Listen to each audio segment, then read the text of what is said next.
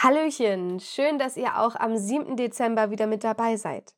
Heute wird es in der Geschichte von Elke Bräunling um einen Weihnachtskugelmann gehen.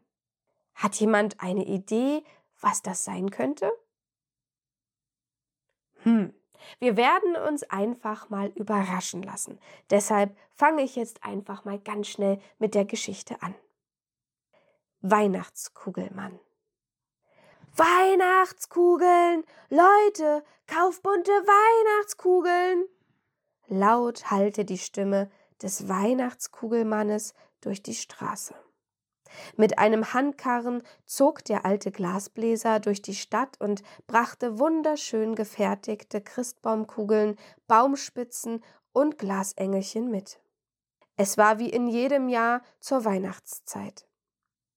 Der Weihnachtskugelmann ist wieder da. Hurra! Die Kinder jubelten und die Erwachsenen lächelten. Den alten Glasbläser kannten sie, seit sie denken konnten. Er gehörte zu ihrer Weihnachtszeit und war nicht wegzudenken.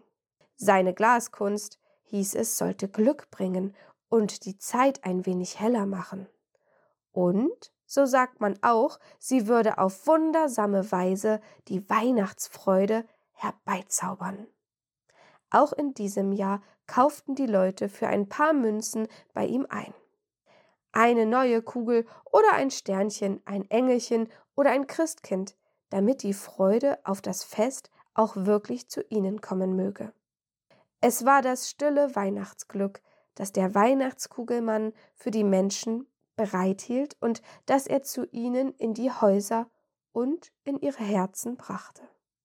Seine Kugeln sind Zauberkugeln, sagten die Kinder und lachten. Sie zaubern Weihnachten herbei. Jetzt kann man sich so richtig darauf freuen. Wie schön ist das.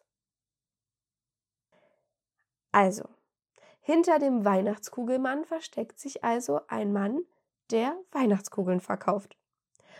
Und ich finde diesen Gedanken unglaublich schön, dass diese Kugeln Zauberkugeln sind und uns ein kleines Weihnachtswunder verschaffen können oder ein Lächeln ins Gesicht zaubern.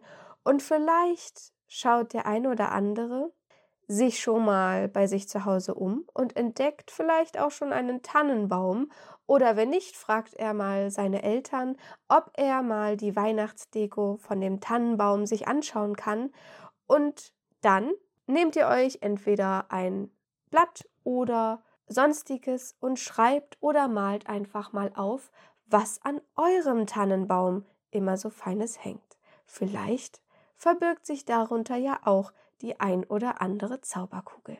Wer weiß. Ich wünsche euch einen wunderschönen 7. Dezember und wir hören uns morgen wieder. Bye bye.